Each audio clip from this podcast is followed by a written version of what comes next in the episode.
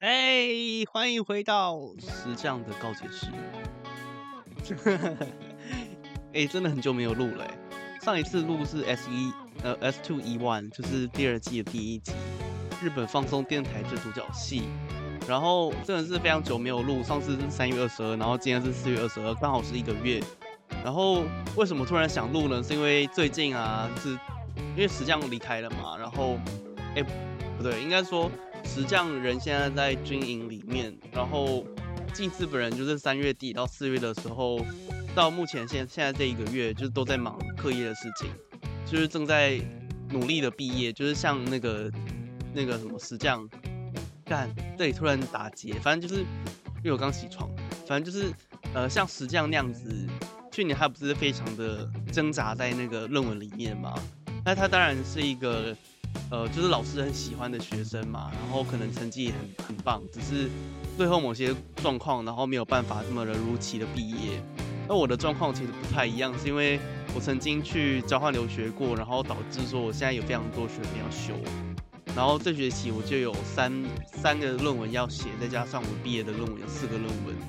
然后前一个论文就是我终于在前天写完了，然后就。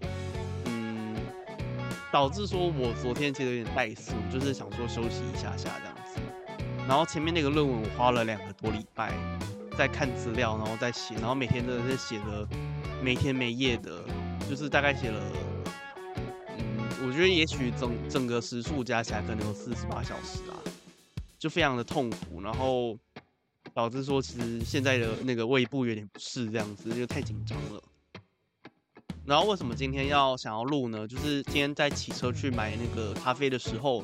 然后就想到说，哦，早上看到的贴文非常适合拿来聊，是这样的告解释哎。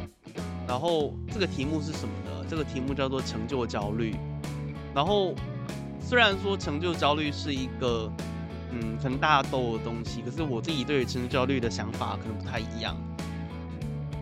就是成就焦虑这件事情，如果回到实际上的欲望论来讲的话，就是你对于那个成就是非常有欲望的。那所有人对于成就有欲望的前提，就是你曾经经历过你认为具有成就的这个时间。所以你其实是对于你的，嗯，其实可能不是对于成就有焦虑，而是对于获得成就这件事情是有焦虑的，因为。获得成就这件事情，有点像是对你的对你的脑袋释放了大麻，然后就觉得非常开心。那你开心之后，你就觉得哦，那个体会是人生前所未有的高潮，那你就会把自己绑在那个地方。可是反过来讲的话，就在于说，那你为什么会让自己，呃，就应该说这是有两个原因吧。一个原因是你的经验上。对于那件事情是觉得哎很喜欢，然后你很想要再经历那一次的高光时刻的。但第二个原因是因为你真真的重视它，就是那个开心，它不仅仅只是开心而已，它是一种满足性的开心。就是你因为重视这个领域的事情的的成就，然后你才会觉得说，哦，我得到这个成就是很开心的，就会有一点像是说，如果你真的可以操纵，应该说，因为我们不能操纵发票的大奖。所以，当我们得到发票的时候，我们会得到开心，可是我们不会依赖他的开心。就是我们很喜欢得奖，我们非常想要再得奖，没错。可是，这个奖真的跟我们的自身切身是非常有关系的吗？但我不觉，我不觉得是这样子。对，所以我觉得一般人对于成就成就焦虑，可能就是会具有一个呃满足性的以及单纯上瘾性的这样子的特质。那我举一个例子好了，就是过去得到文学奖的时候，我其实真的是非常非常的想要再得奖，然后就不断的在呃磨练文学的技术等等的。然后我每一次就是有一些呃怎么讲，跟我比跟我自身比较有关系的文学奖，我会非常的努力的去写，然后去投。然后我甚至有一次啊，就是还还在那个杂志上面看到那个文学奖的那个评审记录。然后我就看到，就是非常的热血沸腾，并且就觉得下定决心要打败他们。可是我这件事情，在我离开那个状况之后，我其实就从来都没有再有这种想法了。那个很难讲诶，那个可能是说你真的是钻牛角尖到一个程度，然后你会觉得说那个事件、那个成就相关的，就以我状况来讲，就是那个文学奖它代表了我所有文学奖的生涯等等的，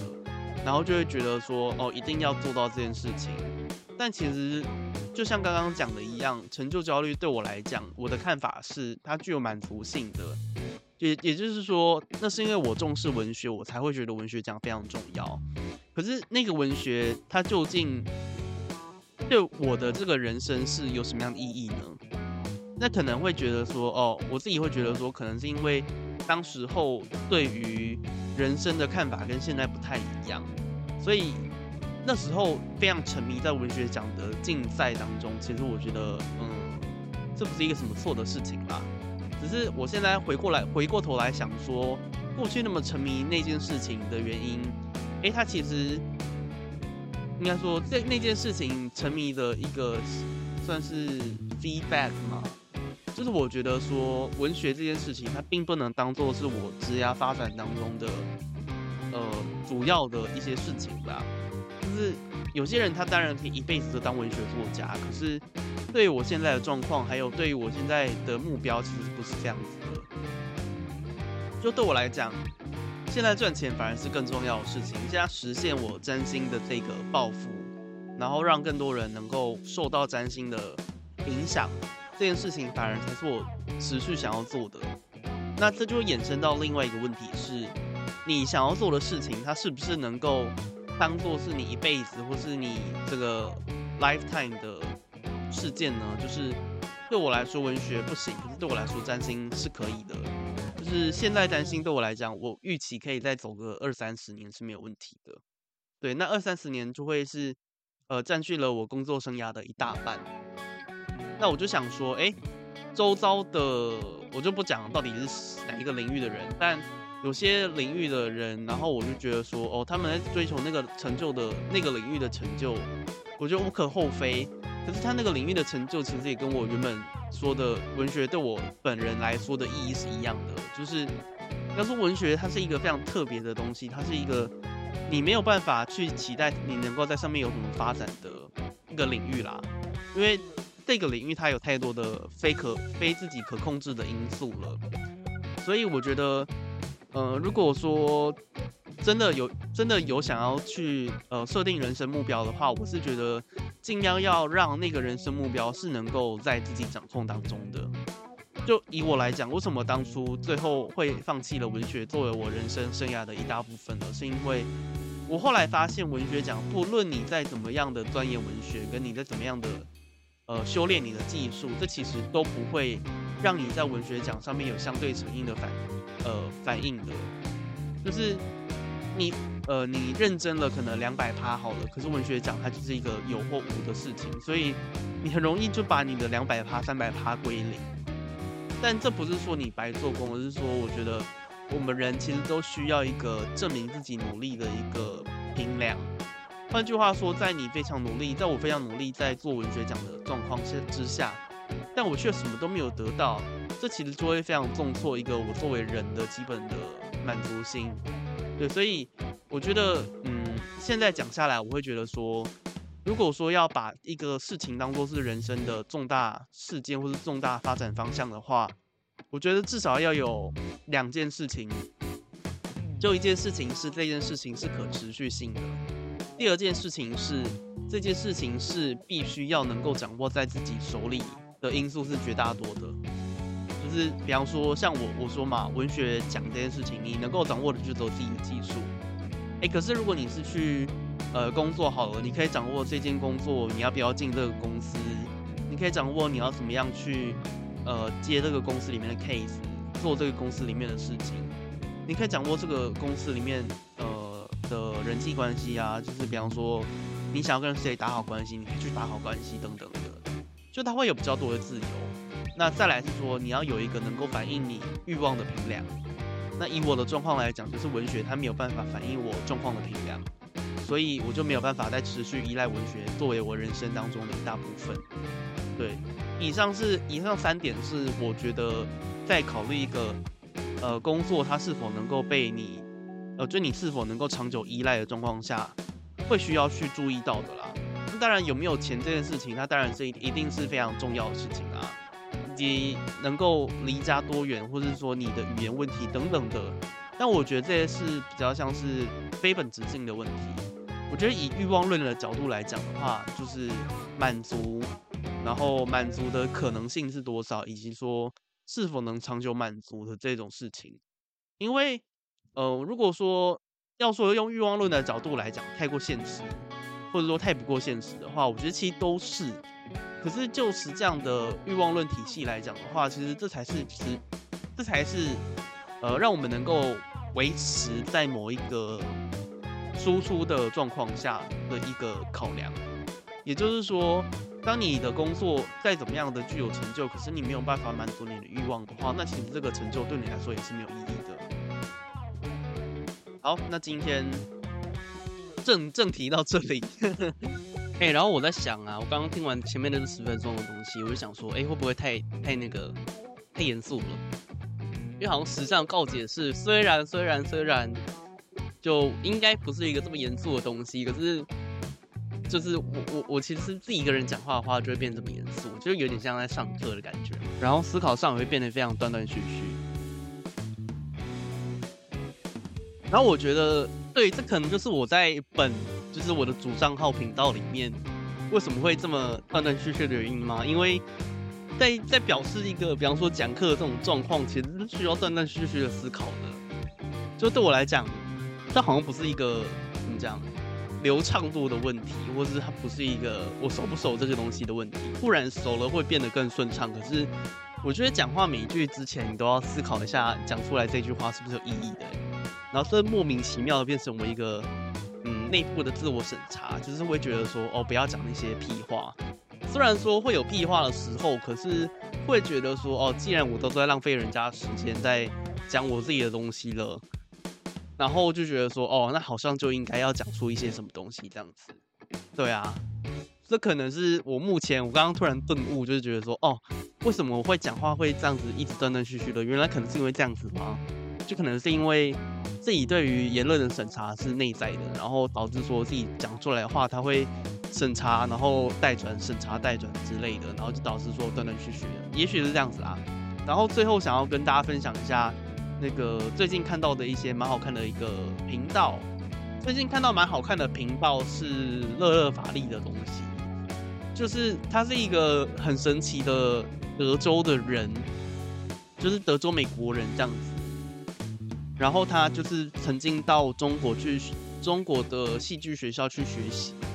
但他离开了中国之后，他就发现，哎，应该不是他发现，他他在中国的时候，他不能对里面的事情有批评啊。可是他回到美国之后，突然就是，呃，他发表他平常的言论，然后就莫名其妙的爆红，就是流量突然变很多这样子，然后他就开始了，呃，辱华的这个影片的 series 这样子，对，所以我就觉得，哎，超好看的，而且，但但我觉得啦。可能所有的嗯这种外国人讲台湾或者讲某个事情，就会很容易的让他们落到一个窠臼，就是会不断的去使用这个身份，但是就忽略了要开发其他系系列的素材的可能性。对，所以我就觉得说，嗯，有点可惜吧，就是哎这么好看的频道，但他会他已经我觉得开始已经有一个。模组出现了，然后第二件事情是那个昨天，应应该说今天，对，今天跟昨天还有明天的 Seven，它有一个短期的活动啊，就是特大杯的美式买一送一，我觉得哎超划算的。然后第三个可以推荐的是一个叫做 Amy and Lee 聊日本的这个频道，就是两个女生在聊日本的各种事情嘛。然后就觉得哎，看得很很很开心啊，因为真的就是我在日本的体会。虽然我没有在日本工作，可是就会知道说哦，日本的人大概是那个样子。然后他就是呃，比方说他有讲了出版业是在日本算是较高薪的工作啊，为什么啊等等的。然后有讲说很多日本人约会的一些奇怪的习惯啊，然后跟台湾之间的不同。就我觉得他跟其他的嗯讲日本的频道不太一样的是。他是非常深入的去谈日本的各种琐碎的事情，就不像是日本人频道在讲台湾，就是因为我觉得可能日本人看台湾就是一个样子，然后就会觉得说很想要取悦台湾的观众，因为台湾的观众有一种会想要听到别外国人讲台湾好棒棒的这种倾向，然后他们都经过演演算法的教育，其实他们都知道。但我觉得，呃，这个这两个人聊日本就是一个在台湾比较少人去碰到的议题。虽然也有很多台湾人在日本，或者说很有很多会中文的人在日本，然后就讲他们那边的一些状况，可是没有像讲这么狭小的议题嘛。就很多人会讲旅游啊，然后怎么玩比较好啊，等等的，或是创业啊，等等的。那讲创业就是北海道女婿 Jerry，这个 Jerry 是他自己发音啦，就是 我觉得很土，可是我觉得很有他个人的特色。然后。嗯，就是 Amy 丽，她也是在日本常住了十几年的的样子，所以就觉得，哎，她的那个观点非常的犀利。所以对于如果任何想要了解日本的观众的话，我觉得其实可以去看他们的影片这样子。好，那以上是这礼拜的一个内容。如果你有兴趣的话，请持续订阅我们，然后让我们期待哪一天石匠归来。好，那我们就这样子喽，拜拜。